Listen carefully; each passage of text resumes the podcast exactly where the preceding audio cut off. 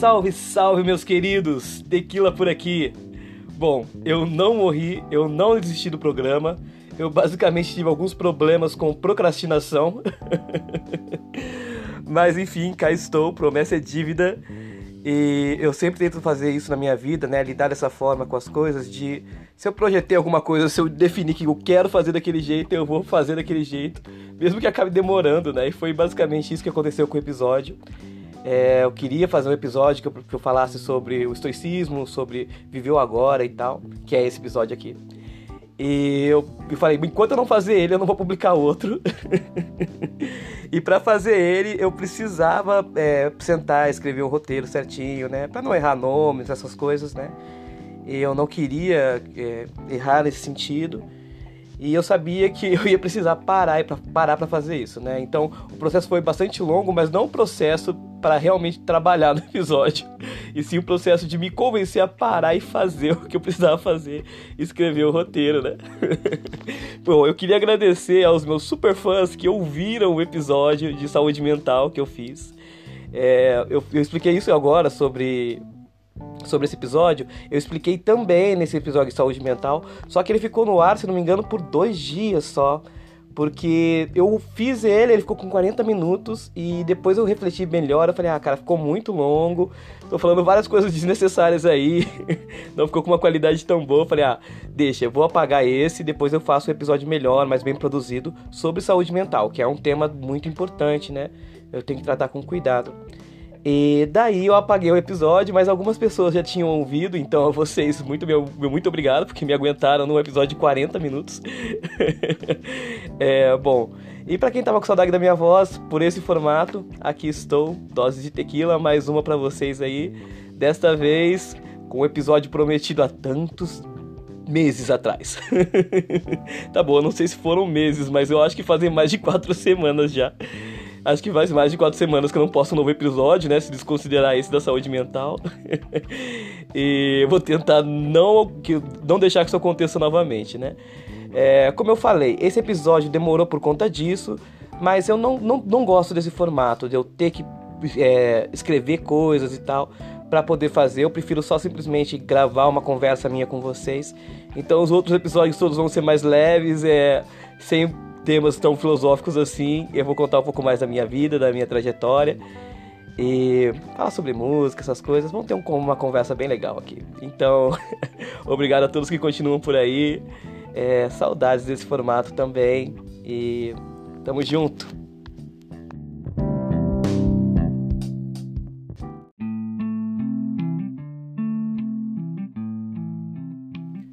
Quando vier a primavera, se eu já estiver morto, as flores florirão da mesma maneira, e as árvores não serão menos verdes do que na primavera passada.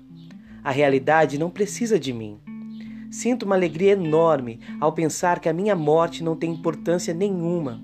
Se soubesse que amanhã morria e a primavera era depois de amanhã, morreria contente, porque ela era depois de amanhã. Se este é seu tempo, quando havia ela de vir, se não no seu tempo? Fernando Pessoa essa é a parte de um poema chamado Quando Vier a Primavera, de Fernando Pessoa, e particularmente é um dos poemas que eu mais gosto. E também Pessoa é um dos poetas que eu mais gosto. E eu quis iniciar esse, esse nosso assunto com isso, com esse texto, porque ele basicamente fala sobre né, a ideia filosófica que eu vou tratar com vocês. É, eu vou falar de uma forma bem generalista aqui, é, mas fica o convite para vocês se aprofundarem, né, no, pesquisarem a respeito dos, dos filósofos que eu vou falar aqui, se vocês já não conhecerem, né. A nossa história se come, começa com Zenon de Sítio, é um filósofo grego que iniciou, né, que como é que diz, como é que se diz, fundou é, a escola do estoicismo. E o que o estoicismo basicamente prega em linhas gerais é aceitação. Aceitação do mundo como ele é. é para Zenão, para se viver de forma plena, né, o homem deveria aceitar a realidade da forma que ela é. Claro, ele colocava né, um viés é, quase religioso, não religioso em si, mas um viés divino nesse pensamento, no qual o universo, né, a existência, o destino, ele é Deus. Então as coisas têm que acontecer da forma que acontecem. Portanto, nos cabe, né, como meros mortais, aceitar, simplesmente aceitar as coisas como elas são. Porque a, não, a gente não tem poder para mudar essas coisas. Então, se você não tem poder para mudar, você simplesmente aceita. Se você não pode mudar o seu passado, o seu futuro, você aceita o presente que é te dado. E essa ideia de dizer não é, esbarra um pouco assim na ideia de Nietzsche, de amor fati, que é o amor ao destino, né? Nietzsche não tinha esse viés de, de divindade no pensamento dele, mas ele também tinha um, um pensamento é, na filosofia dele de que o ser humano, para ele ser um ser superior, digamos assim, né? É, um ser pleno também, ele deveria aceitar as coisas, aceitar o destino como ele é, amar o seu destino como ele é. Mesmo com as dores e sofrimentos e amores e coisas boas. É, a força do espírito humano estaria nisso, nessa capacidade de aceitar é, a vida como ela se dá, né? E daí vamos partir de Nietzsche, né? Nietzsche tinha um conceito também do é, eterno retorno, que esbarra um pouco nisso também do amor fati. Nietzsche dizia que se levanta o questionamento, né? Se você tivesse que fazer isso que você está fazendo exatamente agora, pelo resto da eternidade, você seria feliz? Você estaria, sabe, contente com isso? O que ele quer dizer é: se você vivesse a mesma vida que você está vivendo, né? Se você tivesse que viver ela infinitas vezes, valeria a pena para você? Então, assim, isso é, junto com o amor fati, o que Nietzsche está querendo dizer é que o, o passado não nos pertence, o futuro não nos pertence. A única coisa que você tem é o momento presente. Então, se você tivesse que repetir esse momento presente fazendo exatamente o que você está fazendo agora, para sempre, valeria a pena? Essas ideias por trás dos pensamentos dos dois, né, basicamente remetem a uma forma de, pens de pensar na qual a gente te, é, para de tentar ter o controle sobre o passado, para de tentar ter o controle sobre o futuro.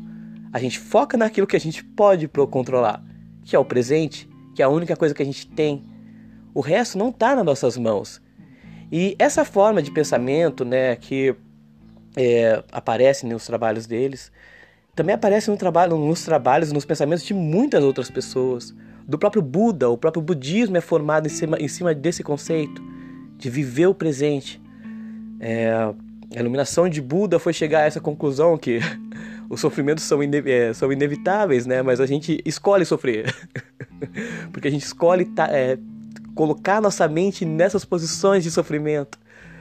Sendo que a gente poderia simplesmente aceitar a realidade como ela é e viver o presente. O conceito de mindfulness também, que é uma coisa muito falada hoje em dia, mas quase ninguém entende o que, que quer dizer, é basicamente você viver o presente.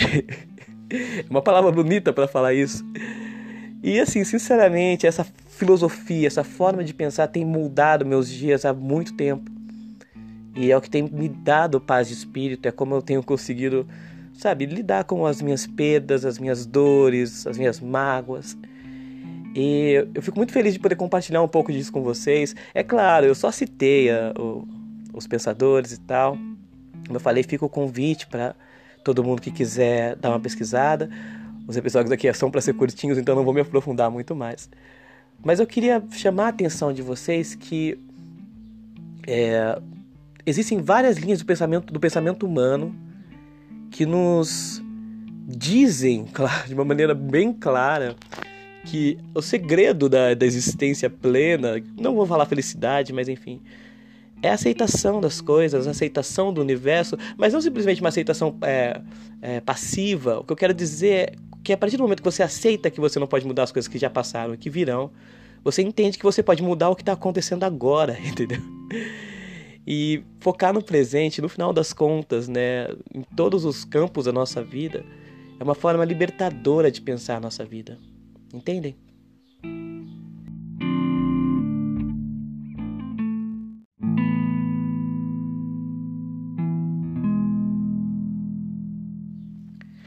Mas tá bom. Aí vocês podem me dizer, mas cara, a filosofia é muito legal, é muito bonita, né? Mas real mesmo aí, como é que faz para fazer isso? Porque tá bom, só tem que focar no presente, mas não dá, entendeu?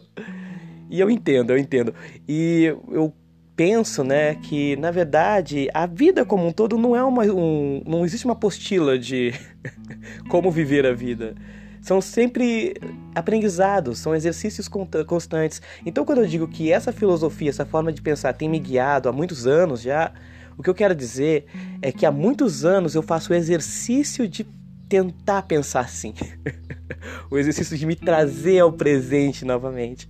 Eu não sei se vocês já meditaram, mas é, quando eu comecei a meditar, é, lembro que a primeira aula, a, a moça que estava guiando a meditação ali, ela deu um exemplo pra gente que basicamente me ensinou o que, que era meditação. E é a mesma coisa que eu uso até hoje em dia, sabe? Ela falou pra mim: Imagina que você está numa estação de trem e tem vários trilhos. Os seus pensamentos são os trens que vêm. A meditação é você deixar os trens virem e irem embora, entendeu? Sem pegar o trem. Então, não tem como você deixar de pensar, não tem como você não, não lembrar do passado ou não pensar nas coisas que vão vir no, no futuro. Mas você pode simplesmente deixar os pensamentos irem embora. E esse é o conceito de mindfulness, né? É basicamente você usar a meditação no seu dia a dia, é você conseguir é, abstrair todos os pensamentos doidos e malucos que vêm, vêm na sua cabeça e focar no que está acontecendo naquele exato momento. Então, é um exercício, não é fácil, é um exercício. Mas eu também penso que é, a gente precisa de uma certa lógica, né, para entender o, é, o que a gente está fazendo, para entender por que é que não, porque eu não posso ficar pensando no passado, por que é que eu não posso ficar pensando no futuro. Então eu vou explicar para vocês de coração aberto aqui qual é a minha forma de pensar a respeito disso.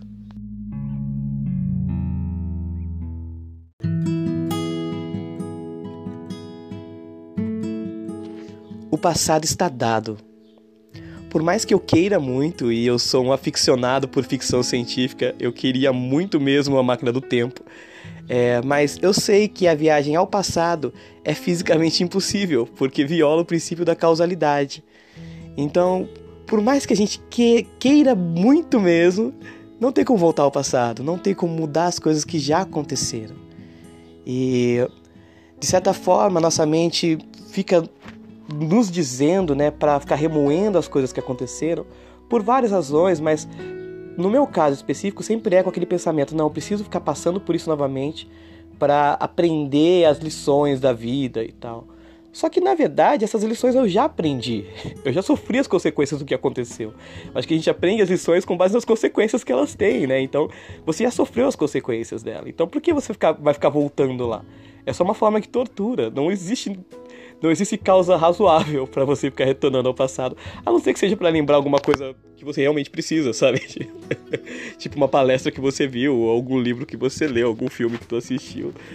São os, únicos, os únicos motivos válidos, mas isso de ficar vivendo no passado é o que me.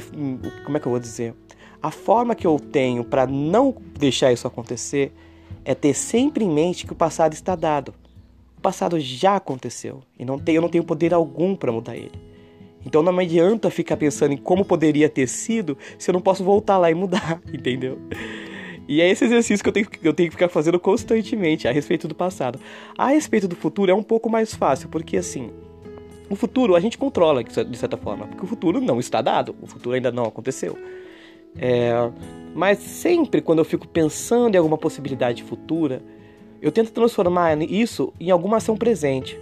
Porque, basicamente, se eu pensar, ah, eu posso fazer isso ano que vem e tal, e o que, que eu posso fazer agora para isso acontecer?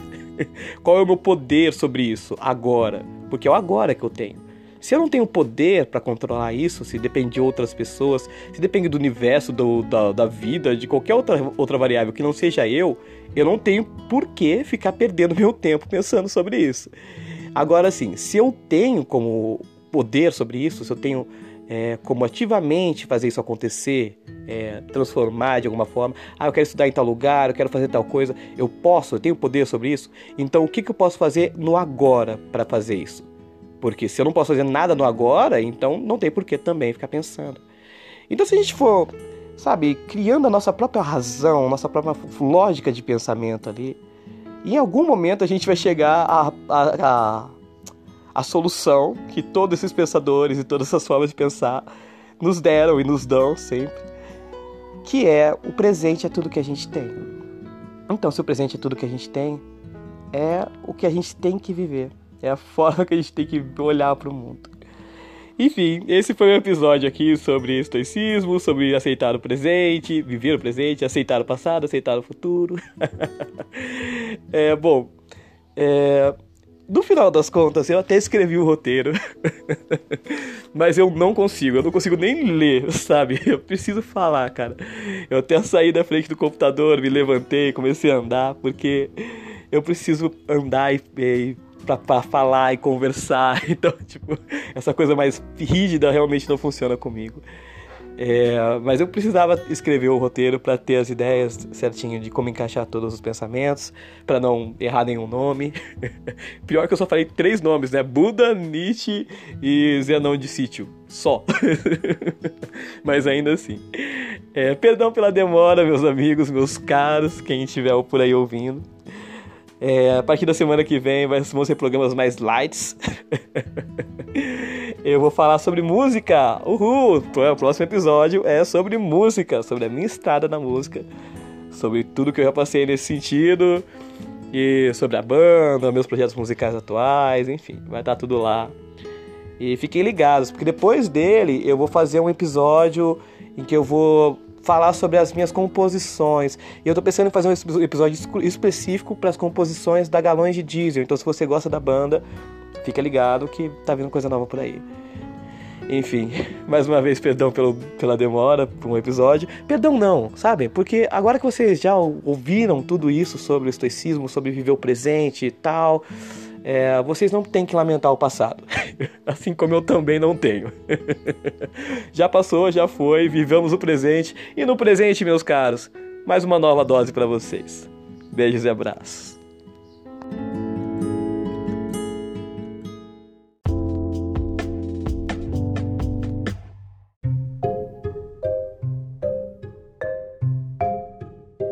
Pessoa deve ter revirado no túmulo Perdão, Fernandinho, eu não fiz por mal.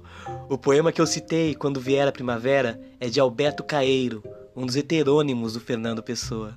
Até semana que vem.